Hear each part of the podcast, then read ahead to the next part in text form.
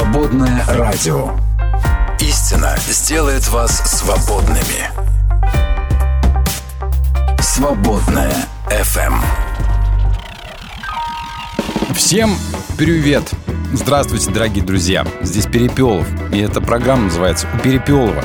Сегодня последний день января, и сегодня, знаете, 31 числа отмечается День адского холода. Есть такой даже, ну, как праздник, не праздник, а просто памятный день. День адского холода. Но это не про нас, потому что у нас, знаете ли, вот теперь где-то 0 плюс 1, примерно так.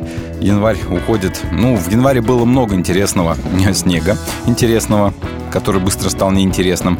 Было много интересного холода, который тоже достаточно быстро стал неинтересным. Но вот адского холода, по крайней мере, сейчас у нас нет. Кстати, интересно, что в какой-то момент ад стали э, изображать э, полным огня, сковородок всяких там, э, жары, да.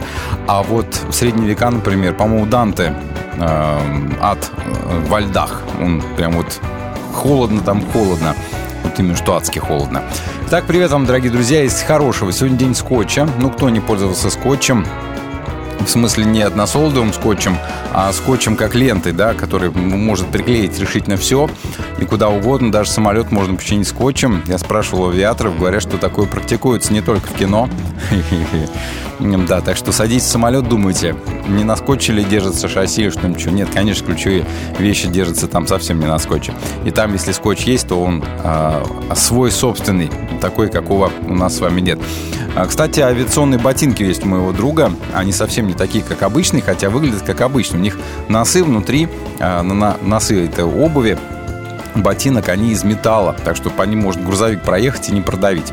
Вот, Поэтому у авиаторов все по-своему. Еще день рисования солнца на снегу можно изобразить. Еще день вдохнови свое сердце искусством.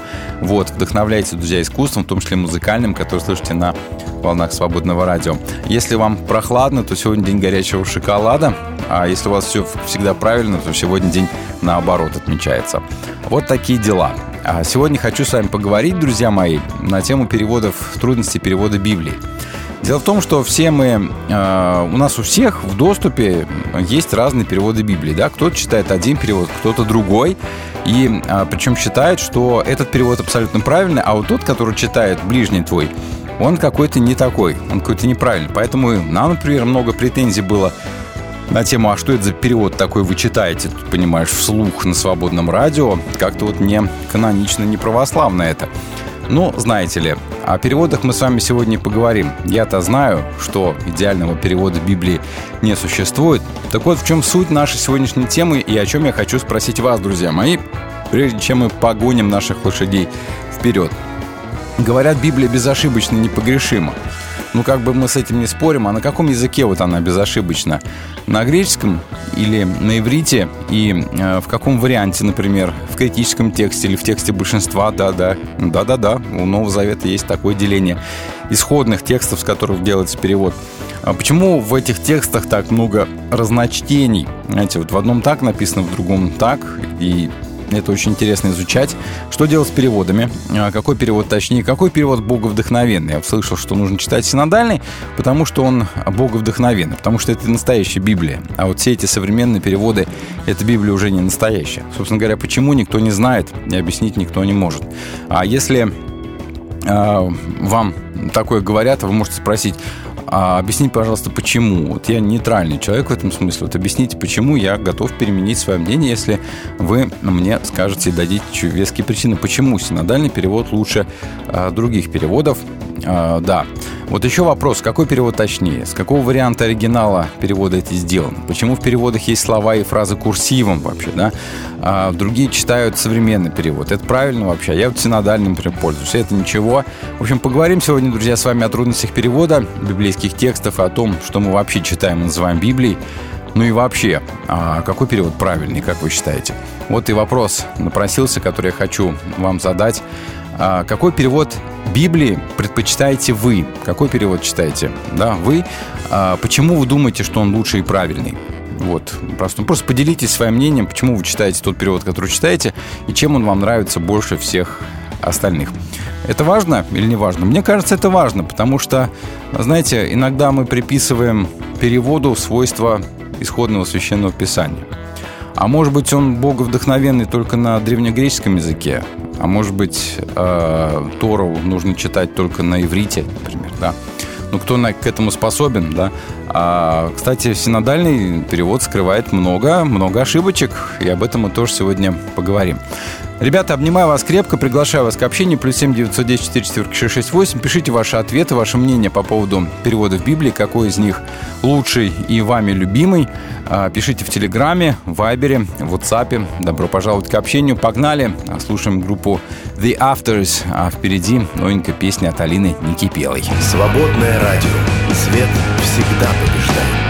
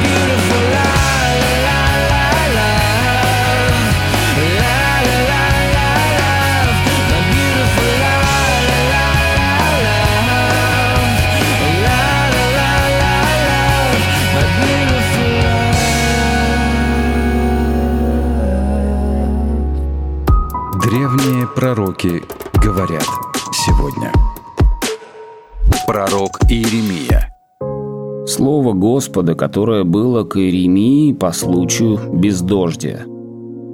Плачет страна, ворота ее распались, почернели на земле, и вопль поднимается в столице. Вельможи посылают слуг своих за водою, они приходят к колодезям и не находят воды – возвращаются с пустыми сосудами, пристыженные и смущенные. Они покрывают свои головы. Так как почва растрескалась от того, что не было дождя на землю, то и земледельцы в смущении и покрывают свои головы. Даже илань рождает на поле и оставляет детей, потому что нет травы. И дикие ослы стоят на возвышенных местах и глотают, подобно шакалам, воздух. Глаза их потускли, потому что нет травы. Хотя беззаконие наше свидетельствует против нас, но Ты, Господи, Твори с нами ради имени Твоего. Отступничество наше велико. Согрешили мы пред Тобою.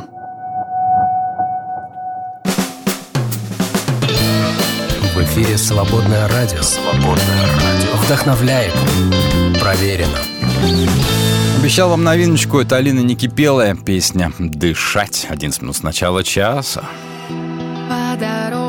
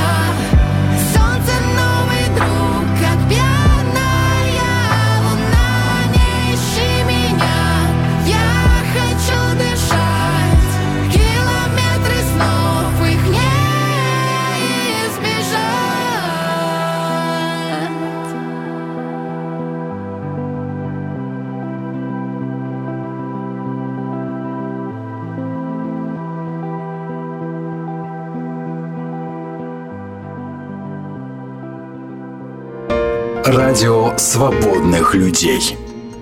Свободная FM. Мы не могли не заметить. Да, ребята, новости есть разные всякие. Хорошие, не очень странные порой. Ученые выяснили, что пирамидальные пакетики с чаем могут вызвать онкологию. Вот. Как ни странно, да? В ходе экспериментов установили, что при заваривании одного чайного пакетика, нагрето до 95 градусов водой, в чашке оказывается около 11 миллиардов частиц микропластика. Это такие пирамидальные пакетики, которые не совсем бумажные, а знаете, какие вот такие вот сетчатые. Такие. А такого употребление одного такого пакетика не, не нанесет вреда организму, но если постоянно вот так вот пить, говорят, пирамидальные эти пакетики, а может чуть жевать их, то э, все эти риски э, повышаются. Имейте в виду, как э, говорит кто там, кто-то из моих знакомых, предупрежден, значит вооружен.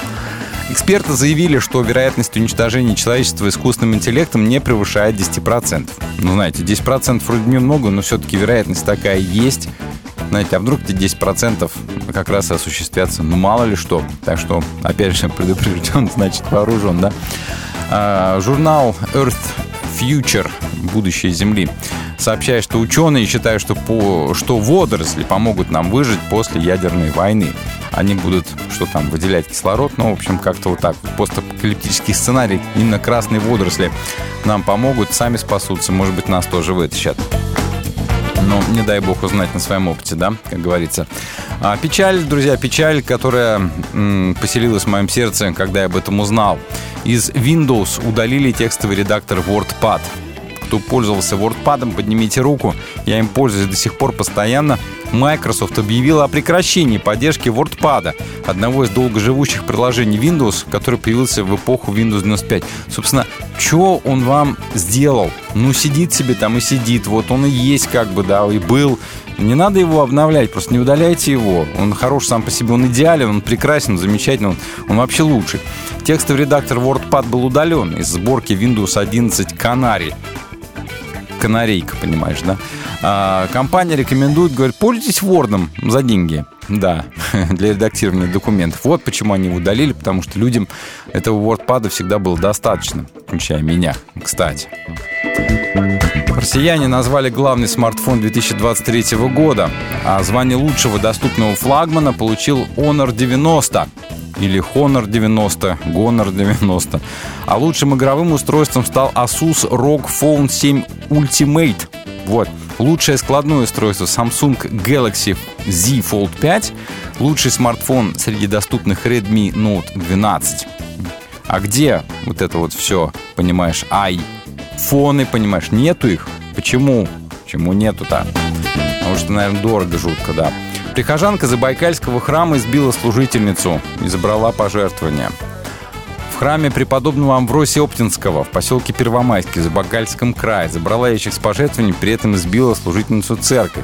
А, она обратилась к сотруднице церкви, сказала, что хочет пожертвовать деньги храму. Та принесла ей ящик для пожертвований, но вместо того, чтобы в него деньги положить, она этот ящик стал убирать спокойно в свой пакет.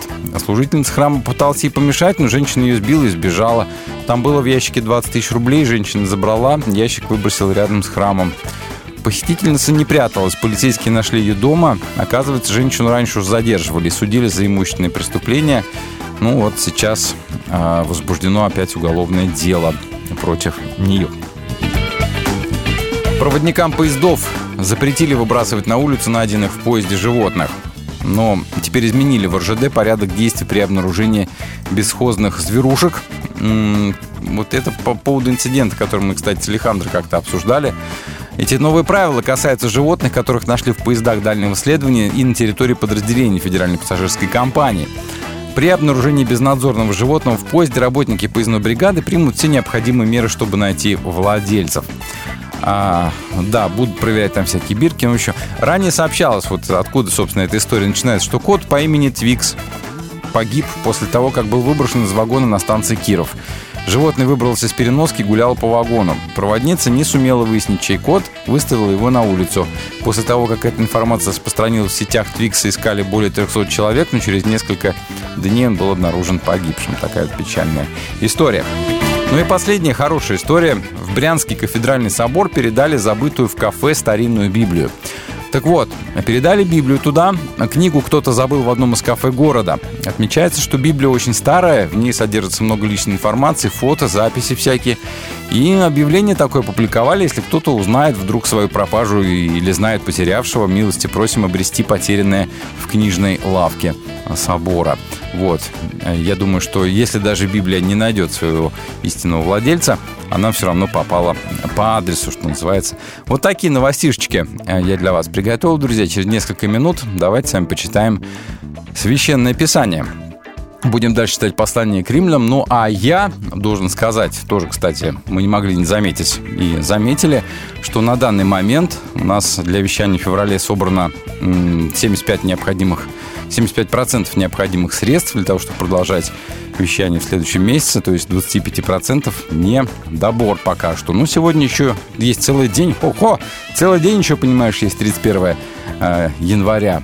Сегодня а, вот это мы не могли не заметить. Но, друзья, повторю вопрос, который я вам хочу задать и задаю. А, какой перевод Библии вы предпочитаете? И почему, как вы думаете, он лучший и правильный, может быть, для вас, а может быть, для кого-то еще? Вот такой вот у меня к вам вопрос. Давайте пообщаемся во втором часе сегодняшнего эфира именно на эту тему. Надейся, верь, люби и будь свободен. I lace the boots up. It's straight to the door, cause this is worth fighting for. I get my head right, the heart's gotta follow. Whisper a prayer like there ain't no tomorrow. Take a breath, and I exhale slow. I wasn't made for this kind of cold. This ain't the kind of place that you wanna know. These are the elements I'm telling you, bro. This world, it's up in my grill. This world, it's shooting to kill. This world always gotta be stealing my heart. This world always trying to rip my family apart. I'll fight the elements. I'll fight the elements. I got spirit, I got faith. I might bend, but I won't break. I'll fight the elements. And I'ma go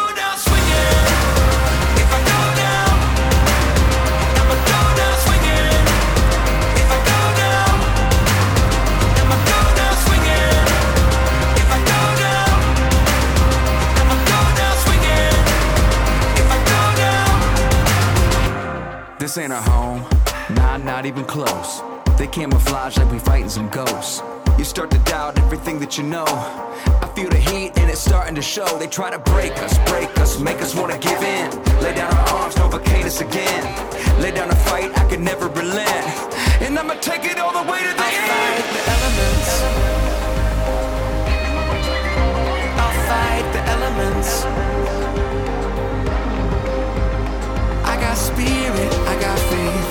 I might bend, but I won't break. I'll fight the elements. And I'ma go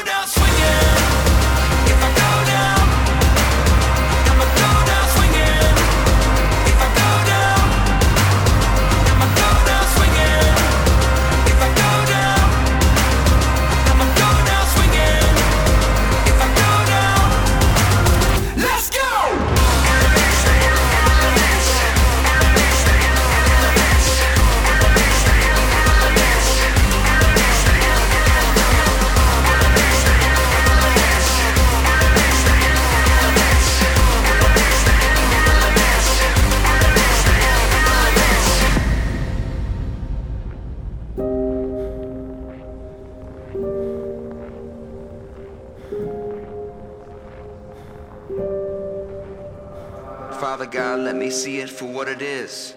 This ain't neutral we're up against. These elements push me to the fence, and then I end up on top of it. If I'm not careful, to recognize what is pushing in, open my eyes to these elements, stand up and rise to these elements. I'm willing to fight, willing to fight the elements.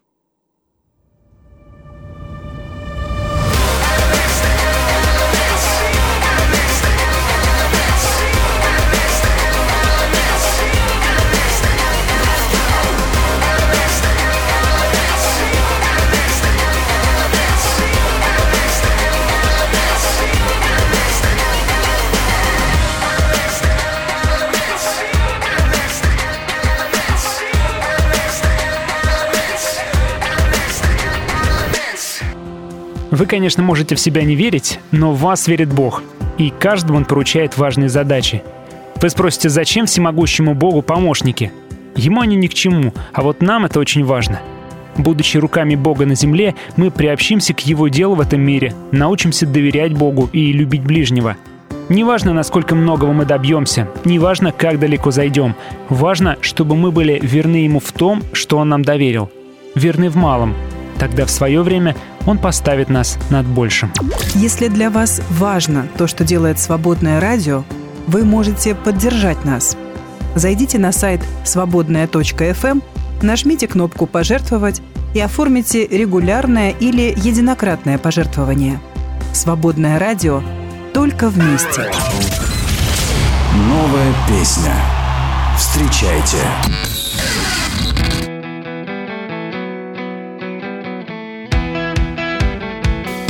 А это у нас новиночка от группы «Точка опора». Песня «Там, где она».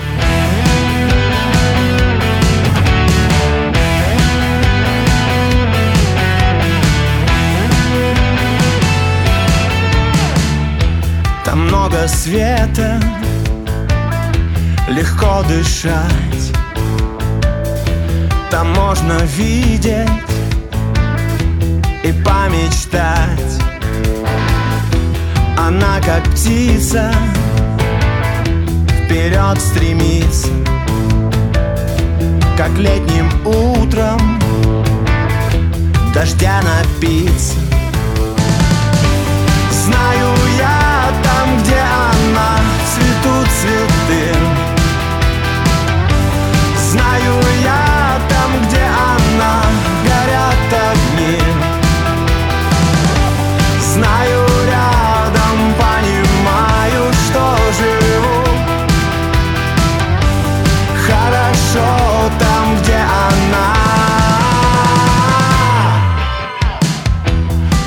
держишь руку в моей руке.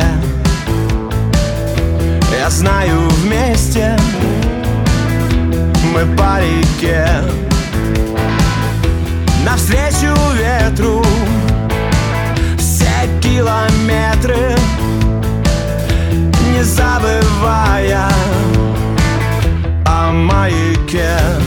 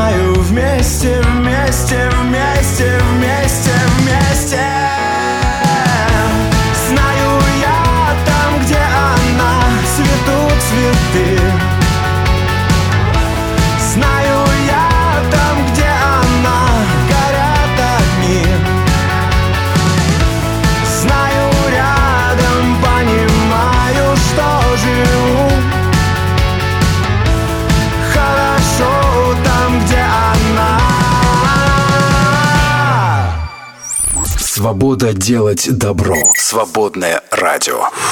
А давайте-ка Библию откроем. Мы сейчас, друзья, с вами говорим о якорных текстах из послания римлянам. Это третья глава с 21 стиха. О том, что теперь, э, что теперь Павел понимает с момента осуществления, скажем так, Евангелия и с момента того, как э, Иисус воскрес и как э, началась проповедь этого Евангелия, да, вот с этого момента теперь Бог открыл людям иной путь избавления от вины, помимо закона, хотя и законы пророки тоже свидетельствуют о нем. Мы уже говорили, что значит избавление от вины, почему это было так сложно понять и почему это так сложно принять, что освобождение от вины может быть не за жертву какую-то, не за плату, а не за смерть, а просто так. Да, и Павел говорит здесь помимо закона. Если бы закон обладал спасительной силой, можно было бы обязать беззаконных, например, то есть язычников, которые закон не имеют, соблюдать его заповеди. Установление все было бы просто. Но Павел на собственном опыте и на опыте своих соплеменников понимает и убедился, что закон не спасает и что время его прошло, так он и говорит в послании и Ефесину, в послании Галатам. Здесь слово «закон», конечно, употреблено в значении пятикнижия, в котором изложены основные да, заповеди и требования, а законы пророки так часто называлось все Священное Писание. Хотя он говорит, здесь и законы пророки тоже свидетельствуют о нем. И Павел повторяет мысль, которую он высказал еще в начале письма. Это время праведного суда и оправдания а, его предвидели и Авраам, и Моисей, и пророки Иов, говорит он, и псалмопевцы тоже. Обещание, которое когда-то давно было дано Богом, исполнилось теперь в Христе. Вернее, в том, что Иисус сделал, кем Он для нас стал, Спасителем. Обещание э, вот это, да, о том, что есть надежда для всякого человека, который поверит. А Павла, вероятно, ну, неоднократно обвиняли в том, что он проповедует нечто неслыханно новое, для чего нет оснований в Писании. Павел утверждает здесь, что это не так. Он уверен в том, что все Писание, включая Пятикнижие, закон, является пророческим. И Иисус а, и его верный, собственно говоря, последователь Павел были в каком-то смысле революционерами, но не неспровергателями. Они взяли из закона все то, что в нем является вечным Словом Божьим, а это обетование у Спасителя. Так вот, в чем же состоит эта весть? Да, что это за путь такое избавление от вины помимо закона? И он здесь говорит о том, что это оправдание за веру в Иисуса Христа для всех, кто верит без разницы. Пожалуй, если бы можно было и нужно было из Библии выбрать всего лишь один, одно предложение, которое самое главное, краеугольное для веры человека, для нас с вами, то я бы выбрал именно 22 стих 3 главы послания римлянам. Это оправдание за веру в Иисуса Христа для всех, кто верит без разницы. Павел здесь начинает объяснять, вот в чем заключается вот этот новый Божий путь – Вера означает преданность и верность своему Господу, доверие Ему, а благодарность за спасение, которое было совершено через Его жертвенную смерть на кресте. И здесь Павел употребляет это слово «вера» а, в его основном значении. Вера – это ответ человека на действие Бога, на его инициативу. Бог предлагает людям жизнь, и уже от людей зависит принять этот дар или его отвергнуть. Если они его принимают, это и есть вера. За веру в Иисуса Христа. Интересная фраза, дословно через веру в Иисуса Христа. Ну, это излюбленное словосочетание Павла. Здесь оно появляется впервые, хотя в его письмах в целом оно встречается 83 раза. Греческий язык позволяет понять словосочетание э, «вера Иисуса Христа по-иному. Ну, например, за веру, то есть верность Иисуса Христа по отношению к Богу, именно за это Бог оправдывает э, веру, э, верующих, да, или же за верность Бога, которая была явлена во Христе. А, действительно, ну, мы оправданы, и мы получили примирение приняты Богом благодаря верности Сына Божьего своему Отцу, понятно, а эта верность выразилась в том, что он исполнил его волю и умер за нас на кресте, да. Но эта точка зрения менее распространена, и большинство переводчиков а, добавляют в переводе предлог «в», то есть «за веру в Иисуса Христа». Но, в общем, в некоторых текстах Нового Завета есть такая вот проблема, переводческая проблема, как переводить словосочетание «вера Иисуса Христа» или «верность Иисуса Христа» а, за то, что, ну, я бы предпочел, наверное, понимать это так, за то, что он оказался верен своему делу, за то, что он а, принес нам спасение, за именно его верность Бог оправдывает всякого, кто верит и доверяет свою жизнь Христу. И дальше он говорит, для всех, кто верит без разницы. Это удивительный текст. Если все согрешили, одинаково заслуживают обвинительного приговора и вечной гибели, то и способ спасения для всех одинаковый. И поскольку в древних рукописях не было знаков препинания, а пробелов между словами тоже, то можно перевести всю фразу даже по-другому. Вот, вот таким образом. Причина, по которой Бог оправдывает всех, кто верит в Иисуса Христа, в том, что нет различий между людьми. Все люди в равной степени в равных условиях оказываются перед Богом, в условиях греха.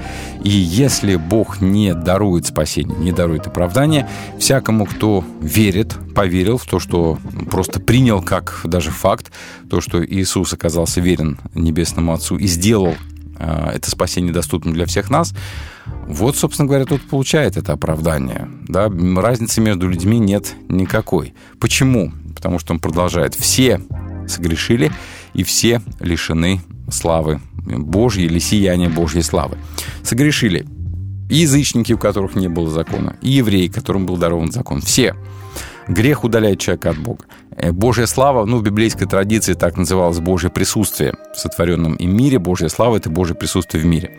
Да, а та его ипостась, благодаря которой он мог действовать среди людей, а, она часто символически представлялась в виде, например, сияющего облака, а согласно еврейским верованиям того времени она обитала в Иерусалимском храме. Но поскольку народ Израиля тоже грешен, и он лишился этого божественного присутствия тоже, как и все человечество. Некоторые комментаторы считают, что у Павла здесь есть некая аллюзия на раввинистические писания его времени, в которых утверждалось, что до грехопадения первые люди были причастны Божьей славе, но лишились ее из-за нарушения ими воли Бога. В некоторых еврейских апокрифах Адам, например, упрекает Еву а, за что упрекает его? За то, а, что из-за нее он лишился этой славы. Вот.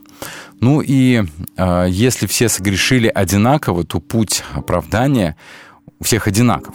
И этот путь, как он говорит в 24 стихе, а все оправданы даром по его доброте через Иисуса Христа, выкупившего их на, на свободу. Это такой огромный текст, друзья, что мы его с вами разберем лучше всего отдельно в следующий раз.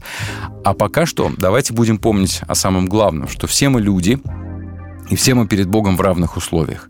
В условиях, когда мы лишены Божьего присутствия, лишены Божьей славы. И лишь только Он один способен с этим что-то сделать. И Он это делает. Он дарует оправдание, избавление от вины каждому человеку, который верит в Иисуса Христа. Вроде бы все просто. Но почему же так сложно бывает это принять? Свободное радио. Меняем мир к лучшему.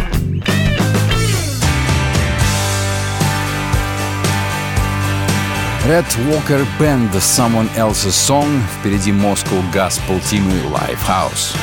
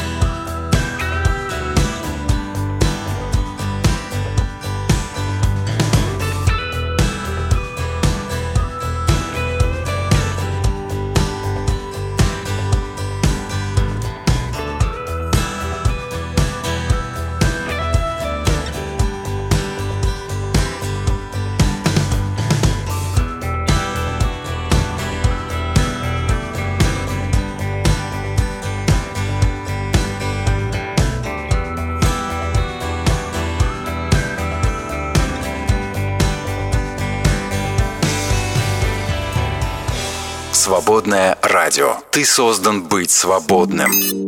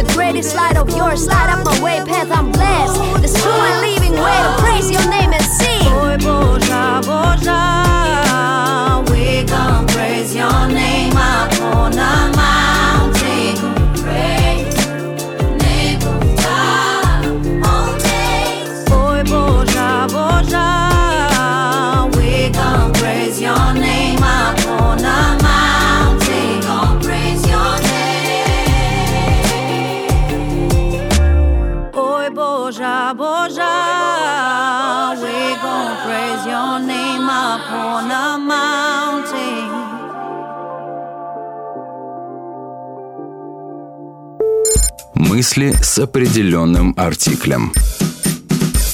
Мы имеем дело с одним из вопиющих зол нашего времени, может быть, всех времен. Недостаток или отсутствие молитвы. Из этих двух зол молиться мало – это, наверное, еще хуже, чем не молиться вовсе. Молиться мало – это выдумка, уловка для совести, фарс и обман. Мы почти не придаем значения молитве. Об этом свидетельствует то, как мало времени мы ей уделяем. Джон Анвучеква. Свобода делать добро. Свободная FM.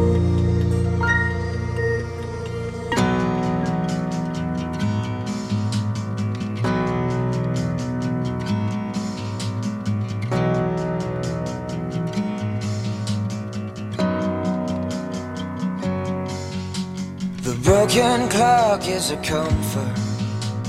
It helps me sleep tonight.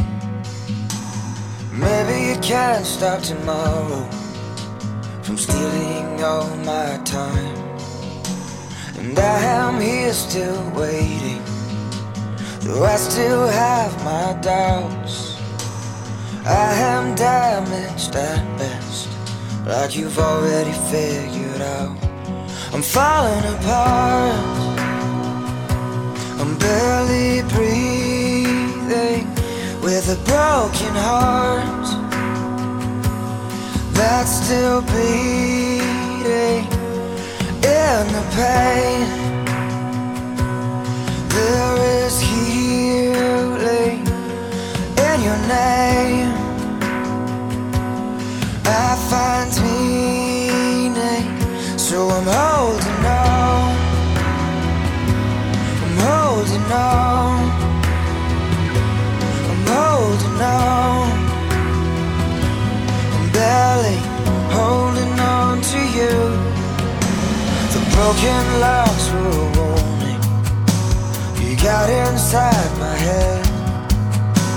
I tried my best to be guarded. I'm an open book instead. I still see your reflection inside of my eyes that are looking for purpose. They're still looking for light. I'm falling apart. I'm barely breathing with a broken heart that's still bleeding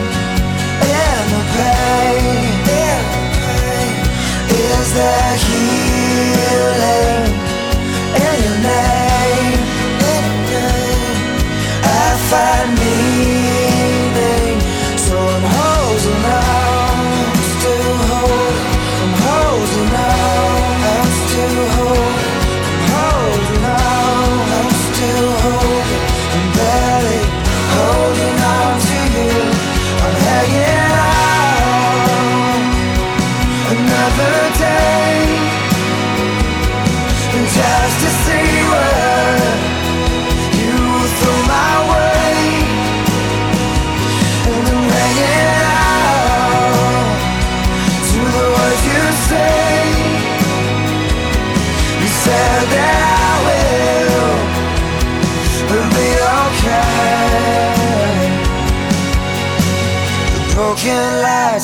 freeway left me here alone. I may have lost my way now, haven't forgotten my way home. I'm falling apart, I'm barely breathing with a broken heart that's still bleeding in the pain there is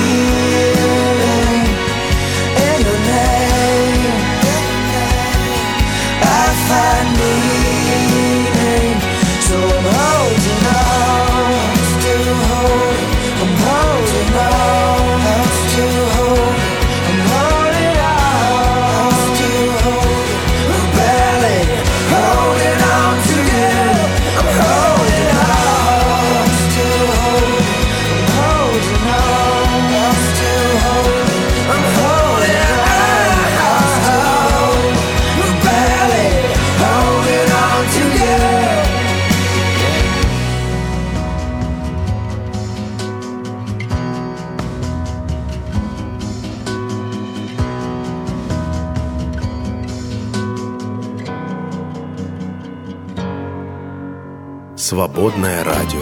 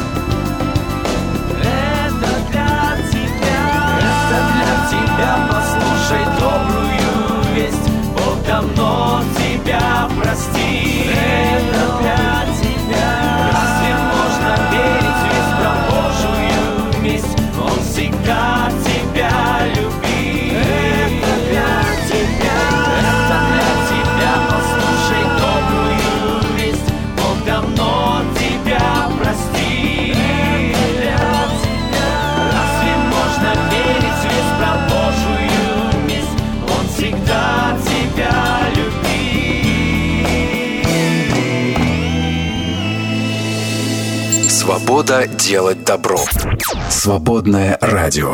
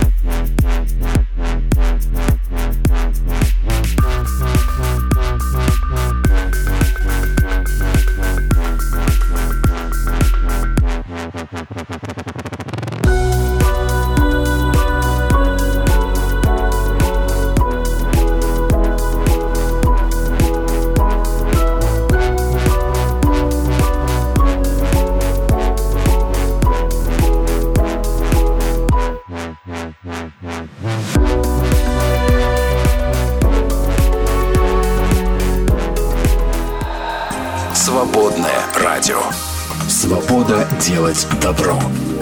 Свободное FM. Тема дня. Итак, тема дня, друзья, сегодня не наигранная, не выдуманная, не высосанная из пальца. Это, скажем так, тема, которая, ну, от которой зависят многие вещи, которые мы понимаем. Я неоднократно сталкивался с тем, что мы с вами, как а, люди русскоязычные, скажем так, верующие, да, христиане, очень хорошо, любящие Священное Писание, это нужно подчеркнуть, любящие читать Библию, изучать ее, мы а, в основе своей привыкли к переводу, который называется у синодальным, который был выполнен в первой половине XIX века и до сих пор дошел до нас практически без каких бы то ни было изменений. Мы его знаем, знаем многие фрагменты наизусть. Да что там говорить, я давно не читаю синодальный перевод лично, читаю другие переводы, но при этом, когда хочу вспомнить и найти какой-то текст, я вспоминаю, как он звучит в синодальном изложении для того, чтобы его быстро найти. И действительно только так получается быстро его найти. Синодальный, он вошел в наше с вами ДНК. И многие считают, что синодальный перевод – это лучший перевод Священного Писания, хотя объективно это, конечно же, не так. В нем очень много неточностей, он нуждается, а, скажем так, в исправлении, нуждается в редакторской работе. Он много в чем нуждается, да? А, Но, тем не менее, он остается одним из самых важных, самых главных, самых таких основных переводов Священного Писания на русский язык, хотя ему уже сто лет в обед, даже не сто, а 200. Так вот, почему нам так сложно дается переход на другие переводы Библии? Почему а, мы считаем, что синодальный это и есть Библия очень часто? Хотя образованные верующие люди так не считают, но тем не менее, когда читаешь с кафедры и другой перевод Священного Писания, сразу все почему-то напрягаются. Хотя ты почему чему-то напрягаться? А, Новый текст, вернее, новый перевод дает, например, более понятное изложение смысла. Это же ведь самое главное в библейском тексте, да, чтобы, чтобы перевод доносил смысл оригинала. Вот многие новые переводы точнее передают смысл оригинала, чем тот же самый синодальный перевод, но тем не менее синодальный считается а, самым-самым-самым главным и краеугольным. Так вот, хочу спросить вас, друзья мои, прежде чем мы с вами нырнем в некоторые тексты, где я попробую показать, что синодальный текст иногда не очень точен. А, не для того, чтобы его покритиковать, чтобы вы начали читать другой, но чтобы, вы, чтобы все мы понимали, еще раз для себя осознали, что перевод это не Библия, перевод это не священное писание, перевод это не священный текст, перевод это перевод, это фактически пересказ смысла на язык, а носителями которого мы с вами являемся, в данном случае на русский язык. Так вот, хочу спросить вас, какой перевод вы любите, какой перевод вы читаете, почему для вас он любимый и самый-самый-самый важный? Почему он для вас правильный? Почему вы выбрали тот или иной перевод, который вы читаете? Расскажите, пожалуйста, а, плюс 7 910 4 четверки 668 в Телеграме, Вайбере и WhatsApp. Ну, обоснуйте, почему тот перевод, который вы читаете, для вас, например, он самый важный. Именно для вас, не для всех людей на всем лице Земли, а именно для вас. Почему вы читаете именно этот перевод? Расскажите, какой. Вы слушаете «Свободное радио».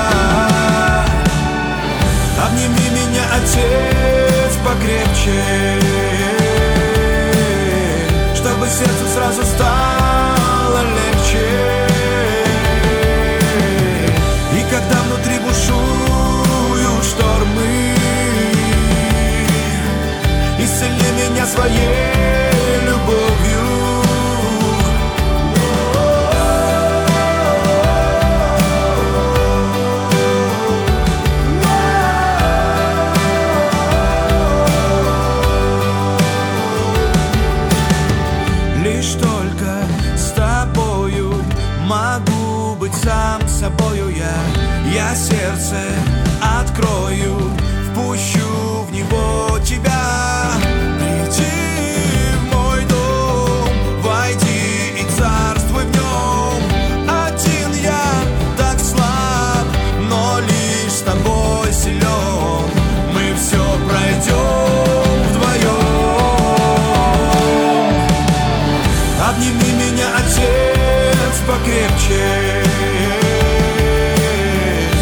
Сердцу сразу стало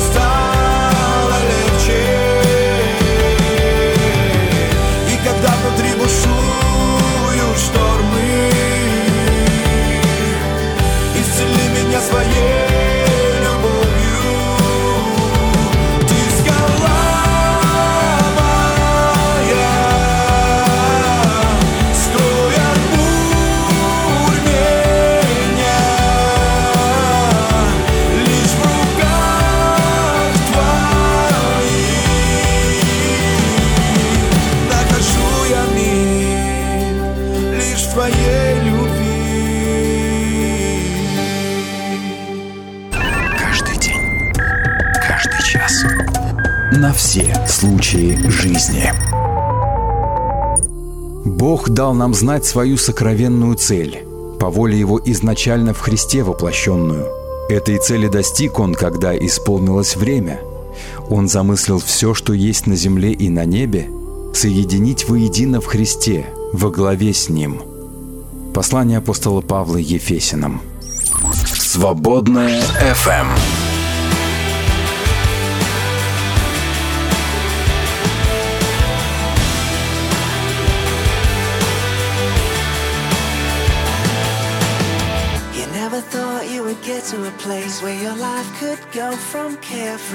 Suddenly aching, beautiful to breaking.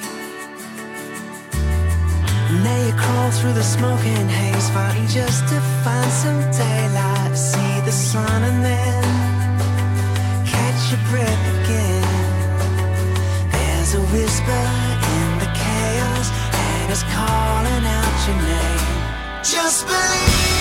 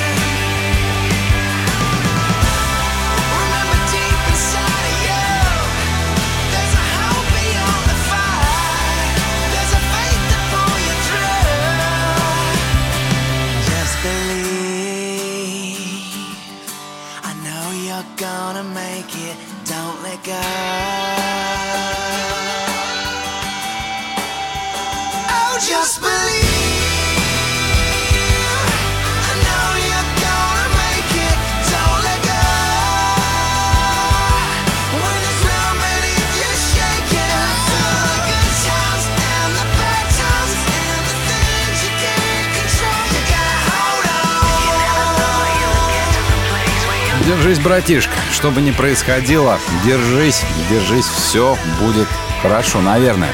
Это Питер Фурлер или Пицца Фава, как хотите. Hold on, держись, называется песня.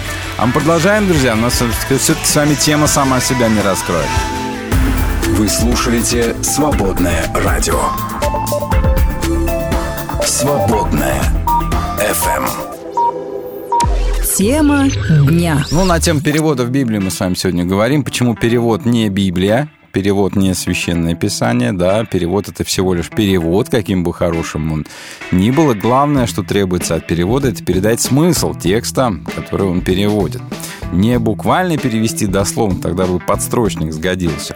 Вот поэтому я против всех подстрочников, потому что они гадость несусветная.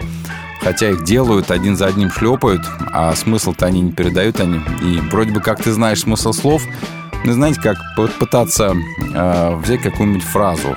Слышал небесный голос, например, да, и перевести просто, ну, исходными, исходными формами слов слышать э, голос неба. например, да, но это ж не передаст смысл э, этой фразы, исходной фразы. Тут нужно смысл переводить, а не слова одно за одним. Так вот, спрашиваю вас, друзья, какой перевод вы предпочитаете, почему, как вы думаете, он лучший и правильный? Лора рассказывает. Добрый день всем. Читаю НРП, новый русский перевод. Проще воспринимается. Не считаю, что он самый лучший правильный, но он современный. Я хочу правильно понимать то, что я читаю. Это не художественная литература, в которой воображение и фантазия нарисуют свое, и никакого вреда не будет. Это все-таки слово Бога, которое очень важно понимать, чтобы правильно применять в жизни. Иисус говорил с людьми притчами, которые были понятны им в контексте времени, поэтому считаю, что Библию надо адаптировать согласно изменениям в речи. Я бы даже сказал больше. Изменениям не только в речи, но и в способе мышления, да, в э, скажем так, мыслительных паттернах. Да, вот это все тоже перевод должен учитывать. НРП отлично справился, как по мне пишет Лора. НРП – это новый русский перевод, который выполнен Международным библейским обществом. Не путать с российским библейским обществом, это разные переводы. International Bible Society. В 2006 году, это уже, говорит Лора, третья редакция, которая размещена, датируется 23 годом. А Перевод близок к англоязычному варианту New International Version NIV Библии. Вот так и нашла. А, так, кстати, очень хорошая мысль здесь вот у Лоры о том, что хороший перевод это тот, который редактируется над которым продолжается работать. Вот, например, начали работать над ним издание первое 2006 год, сейчас уже 2023, до сих пор редактируется, да, уже третья редакция. Очень, важно это понимать, что ошибки в переводе, в публикации все равно неизбежны. И хороший перевод – это тот, над которым продолжают работать. В частности, современный русский перевод, то, что уже сделано э, российским библейским обществом, перевод РБО, так называемый, да, всей Библии, а, он тоже интересен тем, что над ним постоянно, постоянно ведется работа. Тот перевод, который мы читаем чаще всего на свободном радио. Большое спасибо, Лора. Это а, очень здорово. Глеб рассказывает, что пользуется сайтом bible.by. Можно сразу прочитать несколько переводов одного стиха. Да, это тоже бывает полезно. Кстати, это один из лучших способов изучения Библии. Если вы не владеете языками оригинала, на которых Библия была написана, это читать несколько переводов параллельно. А, берете, например, какой-то смысловой фрагмент и читаете в одном переводе, во втором, в третьем. И так действительно лучше понять можно смысл. Это, это очень полезно. Поэтому спасибо за рекомендации, что bible.by или by, Bible by. Вот. А что еще вы напишите? Наташа пишет «Привет всем, сама читаю синодальный перевод, но когда читаю детям, сразу же строю фразы на современный лад. Много таких оборотов, которые сейчас уже не используются. Вроде из притч «Не пренебрегай мать свою», да? А, ну, еще другое, значит, да, да, постесняемся произнести некоторые слова. Сама заменяю там одно на вместилище, например, или на хранилище. Когда читала современный перевод, многие тексты открывались совсем не так, как я привыкла понимать. А это, кстати, очень хорошо, Наташа, что а, иногда переводы бывают именно уточненными, такими, что... Ну, классический пример — это, наверное, послание римлянам 12 глава, где говорится, вам познавать, что есть воля Божья, благогодная совершенная. Изначально понимается это так, что значит, для нас благогодная совершенная воля. А если переводить более точно, то получается, что чтобы вам познавать, в чем воля Божья, чего Он хочет, что для Него благое, угодное и совершенное. Да? А поэтому акценты совершенно смещаются, это полезно, полезно, да. Хотя я понимаю, что бывает, э, ну, переводы звучат совсем не так, как мы привыкли понимать ими. Так вот, Наташа продолжает. Сейчас занимаюсь подборкой библейских текстов для детей. В Гугле нахожу разные переводы. Есть гораздо лучшие варианты, более простые, короткие формулировки, а значит и более понятные. А, согласен, полностью это прям-таки необходимо. Что еще вы нам пишете, друзья? пара па па па пам пам пам пам пам Ага, а вот Сеймур Данкин пишет. «Эм, я слышал мнение одного сотрудника Уиклифа, ну, это общество перевода Библии, да, звучало оно так. Возможно, в Библии есть неточности или даже ошибки, но это не мешает ей быть истиной. Такое достаточно серьезное заявление – и я бы сказал, я с ним согласен сам по себе, да, но если вы говорите кому-то, что в Библии есть неточности или даже ошибки, то говорите это осторожно, наденьте хотя бы каску. А, то есть, продолжает Сеймур, истина не означает отсутствие ошибок, Сначала мне показалось, что это как-то странно слышать от нерядового прихожанина, но чем больше эта мысль не давала мне покоя, тем больше она заставляла меня истину уважать. Библия не безупречна, но она является истиной, да не приткнется никто а, об этом а, на этом слове.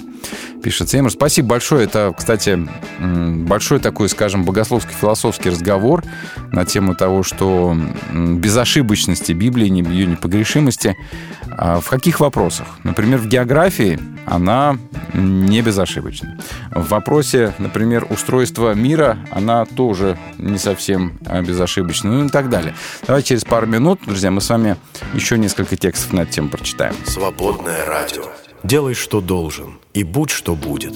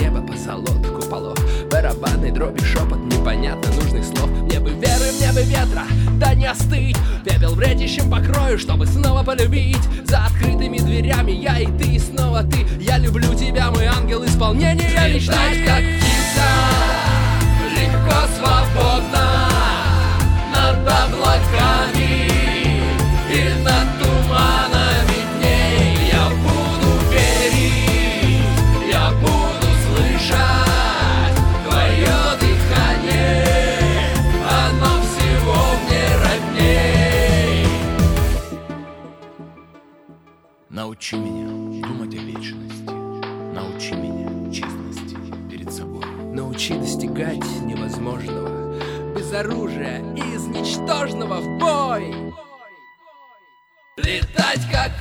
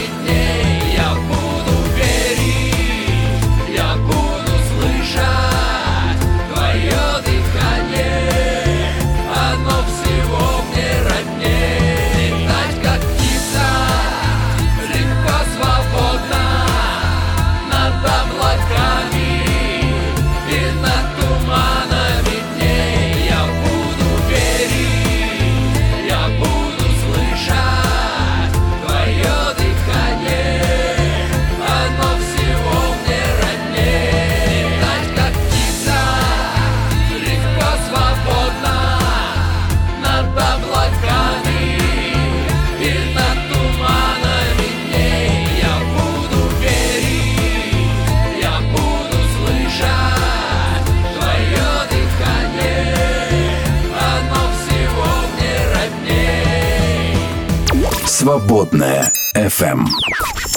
Тема дня. Отдельный вопрос. Вы меня, за- э, вы меня спрашиваете, почему э, построчники это плохо. Да, ведь пишите вы, сейчас скажу, кто точно пишет, пишет об этом, об этом. Пишет Юра а, Николаевич, а почему подстрочники вещь нехорошая? Порой без них никак, чтобы понять смысл текста. Я объясню на примере из русского языка, э, почему подстрочник э, плохо. Ну, например, если вдруг по какой-то причине вы где-то наткнули, вы не владеете русским языком, но у вас есть подстрочник. И вот в оригинальном тексте на русском языке где стоит фраза «комар носа не подточит». Как вы будете переводить с помощью подстрочника вот эту вот фразу?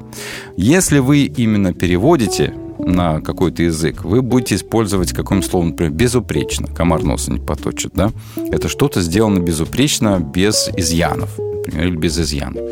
А это же фразеологизм. А таких фразеологизмов, то есть слова вроде бы как есть, и что-то они значит, какой комар, какой нос, какой, что там подточить. Конечно, у этой фразы есть свое семантическое значение, а, свое происхождение, но тем не менее, как это перевести буквально, это перевести не получится. Поэтому подстрочник, если мы, например, на английский москита, ноус, как там не поточит, даже не знаю. Так вот, а, нельзя так переводить. Переводится всегда смысл фразы. Это прежде всего это самое главное. А подстрочники дают иллюзию перевода, на самом деле переводом не являясь, а являясь переводом отдельно стоящих слов и грамматических форм. Поэтому я против подстрочников изначально. Лучше прочитать хороший перевод, чем э, самый идеальный подстрочник. Так, а давайте еще посмотрим, что вы пишете, ребята. Павел говорит, с детства научен на синодальном переводе, своих детей также учим на этом переводе, вместе разбираем сложные непонятные слова. В нашей церкви официально используется синодальный перевод, но не из-за идеальности перевода. Ссылки на первоисточники, построчные переводы, современные переводы не возбраняются. Хорошо. Даниил говорит, «А, перевод русского библейского общества очень хорош. Считаю, что, друзья, вот честно считаю, скажу вам, как человек с опытом в этом смысле, а, да, а, Даниил прав. Перевод РБО очень хорош. Наверное, это лучший перевод на русский язык. Хотя в последнее время мне как-то приносили перевод Кулакова, институт Кулакова. Но он прям вот и сказали, что это лучшее из того, что вообще может быть и есть. Я его почитал, смотрю, там же просто такой вот перепечатка синодального с, легких, с легкой адаптацией. Совсем не то, как по мне, поэтому я согласен, что перевод РБО – это лучший перевод на русский язык Библии на данный момент. Но, может быть, что-то изменится. Павел говорит, я, я спрашиваю, а почему не перейдете на другой перевод, чем синодальный лучше другого? Павел говорит, не могу сказать, я не епископ за всю церковь, не говорю. Но по личному мнению думаю, что мы находимся на стыке поколений, так как наша церковь более традиционная, лютеранская, консервативная.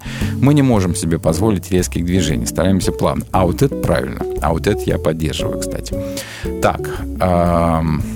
Глич говорит, почему не перейти на другой перевод. Это как разговаривать на языке, который известен всем окружающим, а вот стоит процитировать любой другой перевод, и люди перестают себя понимать. Да, согласен, это определенный код, синодальный текст, все его слышат, все его понимают, все его знают, я об этом говорил.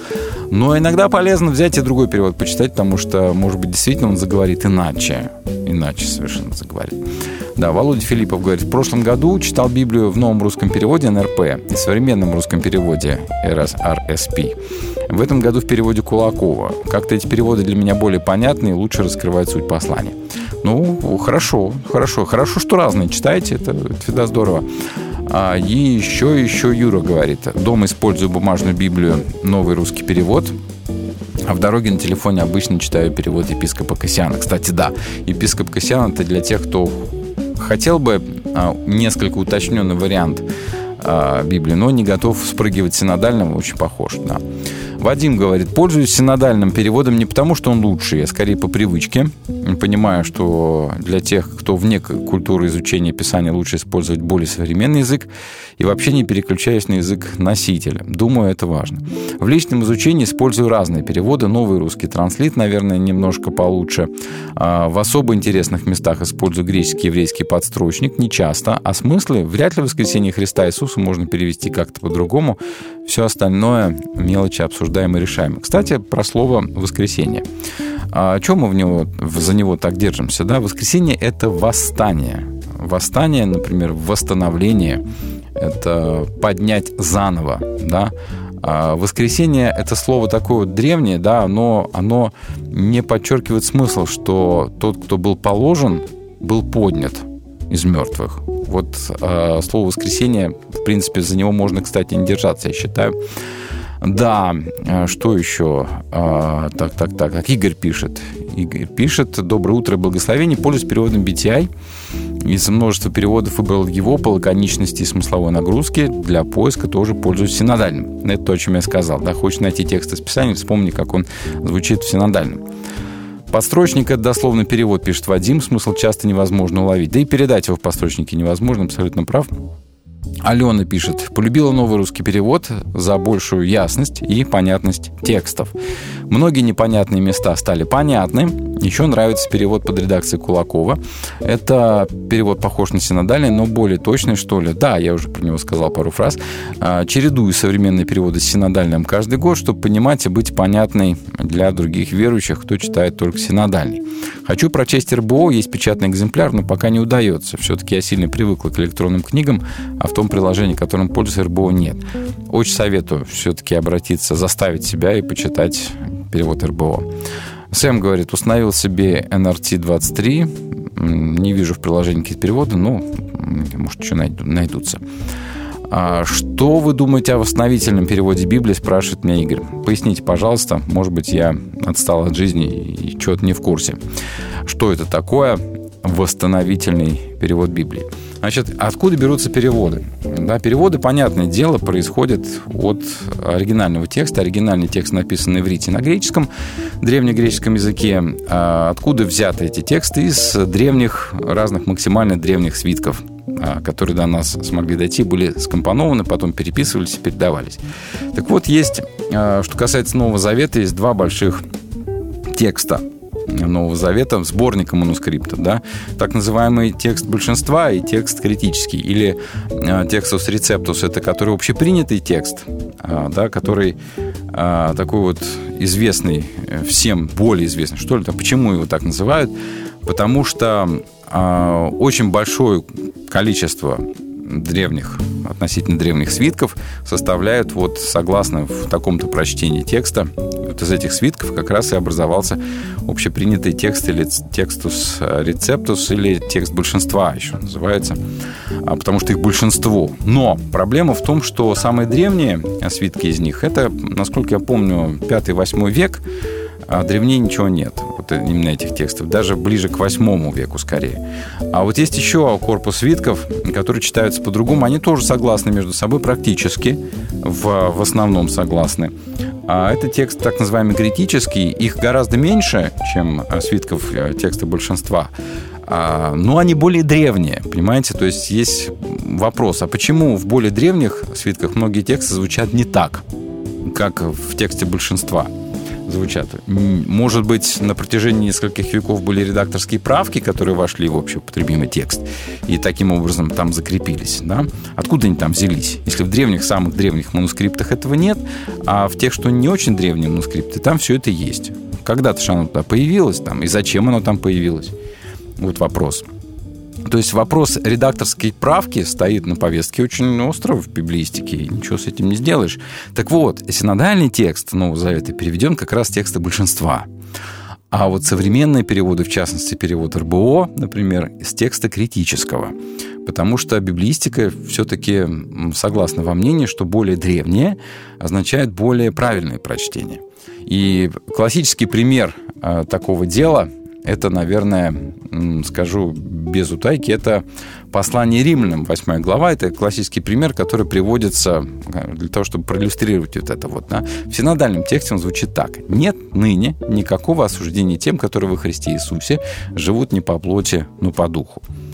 Тут понятно, что нет осуждения тем, которые живут не по плоти, но по духу, то есть каким-то определенным образом поступают казалось бы, ну понятно все, да? И тут мы с вами открываем э, текст РБО, который переведен. Там этот текст звучит так. Тем, кто соединен с Иисусом Христом, теперь не грозит обвинительный приговор. Все. Вот, все, именно что все. То есть, если бы синодальный был переведен э, синодальным образом с критического текста, то получилось бы нет ныне никакого осуждения тем, которые во Христе Иисусе. Все. Нету там, живут не по плоти, но по духу. И вопрос, а когда это появилось? в библейском тексте, вот в манускриптах живут не по плоти, но по духу. И почему оно там появилось? Может быть, переводчики испугались такого радикального переписчики, вернее, испугались радикального такого вот послания в этом тексте, так что решили его смягчить. Это как, знаете, в Экклесиасте Э, последняя глава, там половина главы дописана была уже комментаторами потом, да, что сейчас говорил слова, слова его подобны там гвоздям, куда там забитым. А, так вот, здесь может быть такая же ситуация, то есть это определенное пояснение которые впоследствии, через там, парочку веков, парочку столетий после оригинального текста послания римлянам, были э, дописаны сюда эти слова или нет. И вот ученые занимаются вот этим вот. И перевод, который вы будете потом читать, будет сделан либо с одного текста, с текста э, критического, либо с текста большинства. Я все-таки с э, исследователями в этом смысле согласен, что более древнее, скорее всего, э, более правильное, более исходное, что ли, прочтение. Это как сказать, что Евангелие от Марка первое из всех Евангелий, оно короче всех да, оно не изобилует настолько деталями, как, например, там, Матфей и Лука. А, ну и так далее. В библистике очень много таких вопросов, на которые ну, не так-то просто ответить. Другое дело, что от ответа на этих вопросов, на эти вопросы, ну, вопрос-то спасения не сильно зависит, да, вопрос веры человека. Но многие об этом на этой теме спотыкаются и не могут пойти дальше, переступить. Как это так? В Библии не может быть неточностей, в Библии не может быть разночтений. А вот они есть. Откройте любой, даже самый научно продвинутый, выверенный текст греческого Нового Завета. Вы там увидите количество сносок, и где сказано, что в таком-то манускрипте там кодирован, пронумерован, кодифицирован. А, вот этот, э, эта фраза звучит так. А вот в другом манускрипте она звучит так. И ученые сидят и ломают голову, а какое прочтение наиболее предпочтительно, какое выбрать для того, чтобы сделать потом с него перевод. И все это занимается наука библистика, и ничего, никуда ты это не спрячешь, никуда ты от этого не денешься. Поэтому сказать, что текст безошибочен, нужно понять. А в каком смысле он безошибочен? В смысле послания? Да. А в смысле вот содержания этих самых свитков манускриптов, так они сами отличаются друг от друга в одном так, в другом иначе. Ну и что? И что мы с вами предпочтем? Я предпочел бы, конечно, критический текст по понятным причинам, что более позднее оно уже, скажем так, допиленное, что ли, доработанное, хотя как вот в смысле библейского текста говорить такие слова, да? Опасно и вредно? Или все-таки лучше знать правду, чем чем вот в чем-то э, заблуждаться или как-то себе потом нарисовать какую-то картинку, которая не будет соответствовать действительности, тоже, тоже как бы не очень хорошо. А приветствую, Николаевич, пишет Александр, э, только РБО для личного чтения. Вот, согласен. Еще английский NLT. Отличный перевод. Спасибо. В церкви за кафедрой тоже РБО использую, пишет Александр противников нет вроде, ну или ворчат внутри себя, да помалкивают. Я, кстати, тоже давным-давно этим занимаюсь, я читаю исключительно РБО в проповеди. Вот. Знаете, в чем а, идея? В том, что м, идея вот безошибочности, непогрешимости часто очень воспринимается буквалистски. То есть в самом тексте а, нет никаких ошибок, но они есть. Мы можем сказать, что исходный текст – который был написан там пером секретаря апостола Павла, послание римлянам, он безошибочен или непогрешим. Но до нас этот текст не дошел. До нас дошли только позднейшие версии этого текста, и приходится думать и выбирать. Это задача ученых. Выбрать какое-то определенное прочтение, которое будет, ну, например, предпочтительным в данном тексте. Или даже, даже не только так. Они не только по древности смотрят, они смотрят еще по контексту. Мог ли, например, Павел такое сказать. Да, если он говорит, что э, в общем характере его послания римлянам, что Бог дарует людям спасение вне зависимости от дел, Бог дает людям спасение только за веру, оправдание, снятие вины, только за веру в Иисуса Христа. Точка.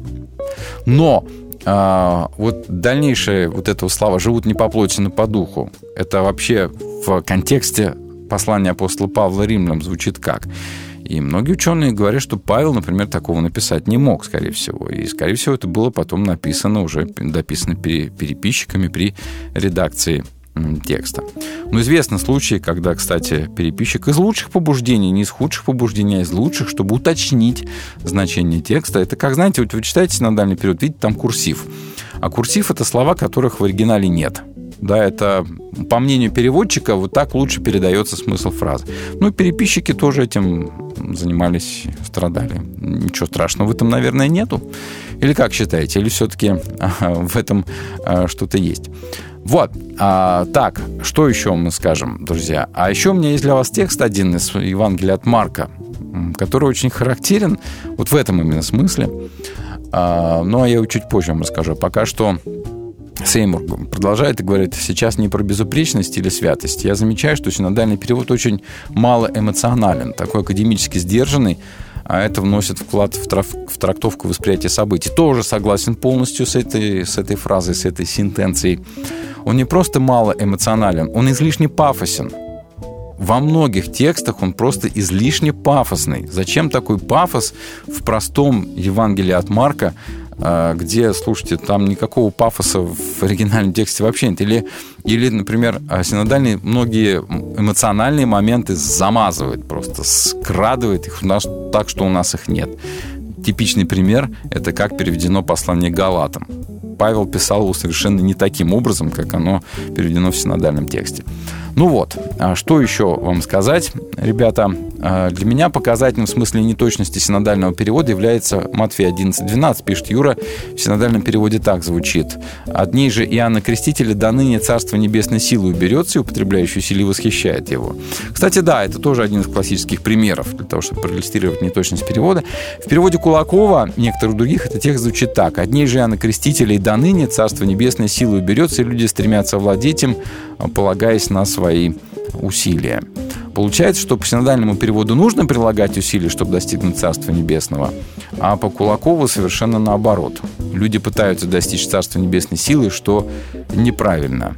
А, да, да, вот и дальше думай как хочешь, что называется. Ну, поэтому от выбора перевода, кстати, многое зависит. Но лучше всего, конечно, наверное, а, сравнивать.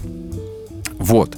Настораживает то, что с комментариями Уитнеса Ли, а что-то там, ну, это да, действительно, когда вот комментарий какого-нибудь такого, в кавычках, профессора, это лучше, лучше держаться от этого подальше, я согласен. Ну вот, давайте э, классический текст еще один из Евангелия от Марка разберем через пару минут. Свободные люди на свободном радио.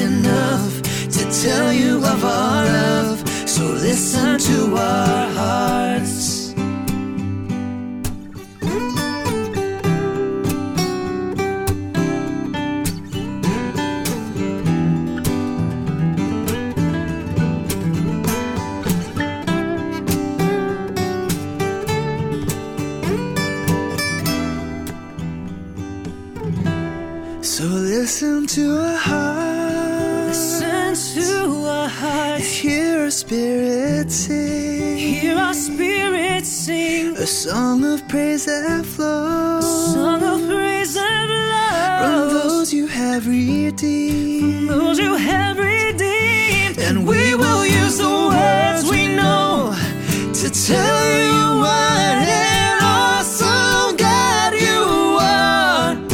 Words are not enough to tell you of our love, so listen to our hearts. And words are not enough to tell you of our love, so listen to our hearts.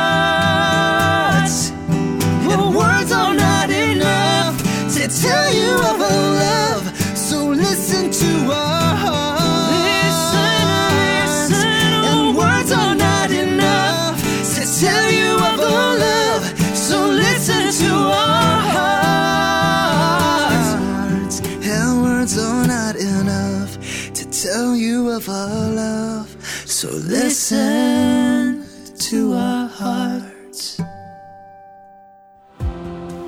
Каждый, читая историю о талантах из Евангелия от Матфея, мечтает услышать и в свой адрес тоже «В малом ты был верен, над многим тебя поставлю». И мало кто углубляется настолько, чтобы принять еще и обратную сторону этой истории.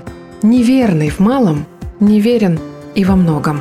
Как-то и грустно, и тревожно, и очень ответственно это читать. А «Свободное радио» всегда напомнит об этом и поддержит. А вы, друзья, поддержите «Свободное радио». Зайдите на наш сайт свободный.фм и нажмите кнопку «Пожертвовать». «Свободное радио» только вместе. В эфире «Свободное радио». «Свободное радио». Выбор очевиден. Тема дня. Ну вот еще, друзья, давайте прочитаем фрагмент из Евангелия от Марка, где проиллюстрируем, почему перевод может быть неточным, а еще и порой сильно неточным. Но мы будем читать Евангелие от Марка. Почему Марк? Потому что это первое Евангелие. Марк его первым написал из всех других Евангелий. Но это не суть важно. Важно то, что там описывается событие крещения Иисуса, и описывается он таким образом. «И было в те дни, читая по синодальному для начала, пришел Иисус из Назарета, Галилейского, и крестился от Иоанна в Иордане». Первый вопрос вообще, стоит ли а, слово, которое используется в оригинале, в данном случае, использовать как крещение, переводить как крещение, потому что это, ну, не крещение от слова крест, а это баптизм от слова погружать, да, или омовение. Так вот, в принципе, в строгом смысле слова это, конечно, не крещение, а омовение, ритуальное омовение в Иордане. Вот, но это уже смысловой момент, да. И когда я выходил из воды, тотчас увидел Иоанн, разверзающийся небеса и духа, как голубь, сходящего на него. И глаз был с небес, ты мой сын возлюбленный, в котором мое а, благоволение. Вот нужно здесь несколько комментариев сделать к этому тексту, чтобы проиллюстрировать, так сказать, неточность перевода. Во-первых, нужно заметить, что синодальный перевод пытается подправить, да, здесь оригинальный текст евангелиста. А, потому что там вот в синодальном тексте, когда выходил из воды, да, тотчас увидел Иоанн разверзающиеся небеса. Нет упоминания об Иоанне. Нету а, в а, исходном тексте. Курсив, в котором напечатано имя Иоанна здесь, ну, это, это так называемая, знаете, как называется, конъюнктура, сознательная вставка переводчика, да, о чем я уже говорил. А, Для чего? Для того, чтобы объективировать события. То есть событие произошло объективно, вот свидетель этого события Иоанн. Но у Марка, кстати, у Матфея, а, только Иисус видит открытое небо, да, исходящий на него дух и слышит небесный голос. То есть перевод тогда должен звучать так. Когда Иисус выходил из воды, Он тотчас увидел разверзающиеся небеса и духа, как голубя, сходящего на него. И был глаз небесный, сын мой возлюбленный, в котором мое благоволение. То есть, а, исходя из а, синодального текста, Иоанн был свидетелем этого события. А исходя из оригинального текста, Иоанн не был очевидцем этого события. Иначе откуда бы у него потом взялись впоследствии да, сомнения в том, что Иисус – это Мессия? И то, что изображено здесь вот в этой сцене крещения, на самом деле происходило только между Иисусом и небесами, то есть миром Божьим. Да, и а, надо сказать, что еще какие вещи не подмечает перевод. А, Это замечание уже лексическое. Если в оригинальном тексте отмечено встречное движение Иисуса и Духа, ну каким образом? Иисус не просто выходит, он поднимается, он восходит из воды. А Дух не просто сходит, а опускается, не сходит с небеса на Иисуса. Вот эту красоту, вот это вот а, изображение этого события, оди- Иисус поднимается, восходит, да, а Дух спускается, не сходит движение навстречу. Это в переводе вообще не передается. Поэтому подстрочником там читай, не читай, ничего ты там не вычитаешь такого. Но еще нужно заметить, что у, в тексте Марка дух, как голубь, сходит с раскрытых небес не на него, а в него, в Иисуса. То есть а, внутреннее соединяется с духом. Вот. И, возможно, это выражение просто, конечно, стилистика Евангелия от Марка, его языка, но, может быть, речь идет здесь о некоем противопоставлении Иисуса прежним пророкам. Если дух раньше временно сходил на пророков, на пророков, а в Иисуса он вошел навсегда. Вот такой вот текстологический момент в Евангелии от Марка, который перевод совершенно передать никак не может. Ну а теперь давайте откроем этот текст в переводе РБО и посмотрим, да, как там значится. «И тотчас, выходя из воды, увидел Иисус, что раскрылись небеса, и дух, как голубь, спускается на него. И с неба раздался голос «Ты мой любимый сын, в тебе моя отрада». Все, в этом смысле, в смысле текстологии, перевод РБО на современный, он точнее, он более точно передает смысл и описывает события, да. То есть ты можешь читать Евангелие от Марка в синодальном тексте и думать вот так, а на самом деле оно вот так. Принципиален ли этот момент? Что теперь можно сказать? Синодальный текст не передает весть о спасении? Да нельзя этого сказать, конечно, передает.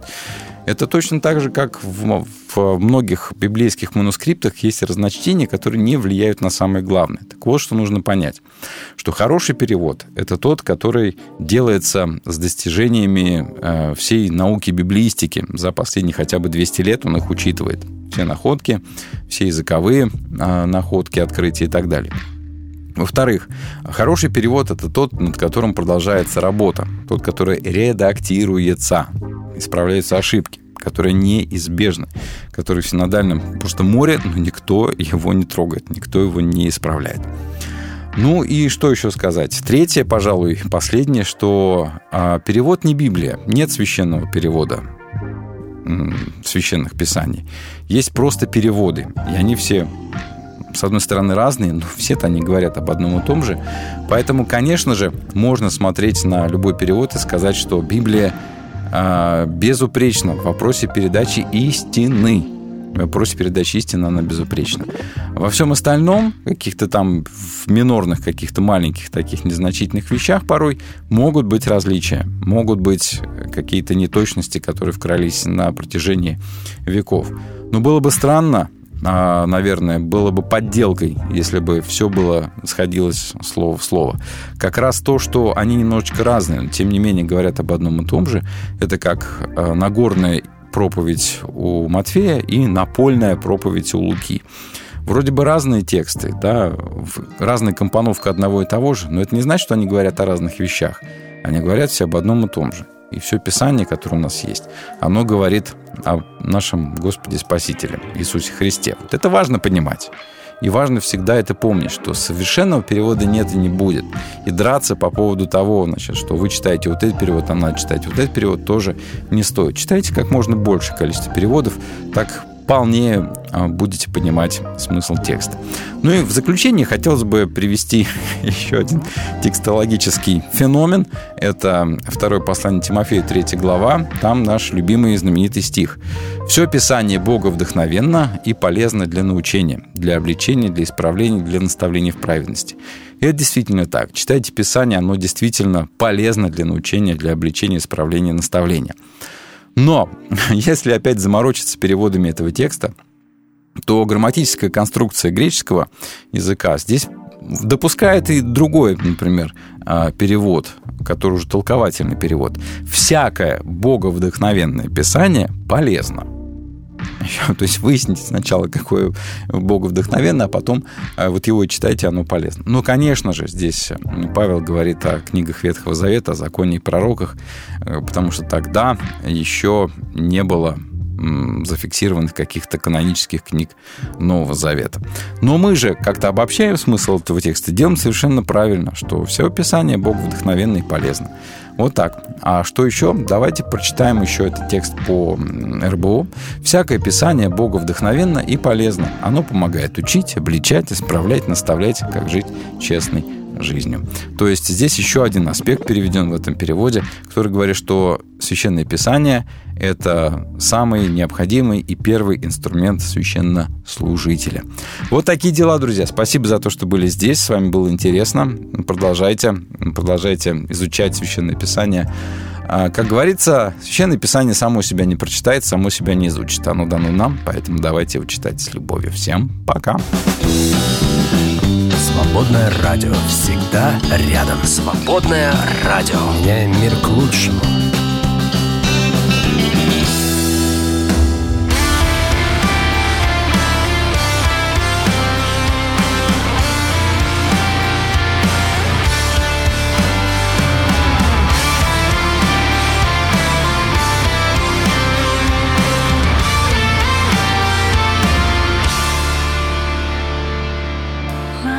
Is changing in so many ways. I don't know who to trust anymore. There's a shadow running through my days, like a beggar going from door to door. I was thinking that maybe I'd get a maid, find a place nearby for her to stay. Keep my house clean, fix my meals and go away.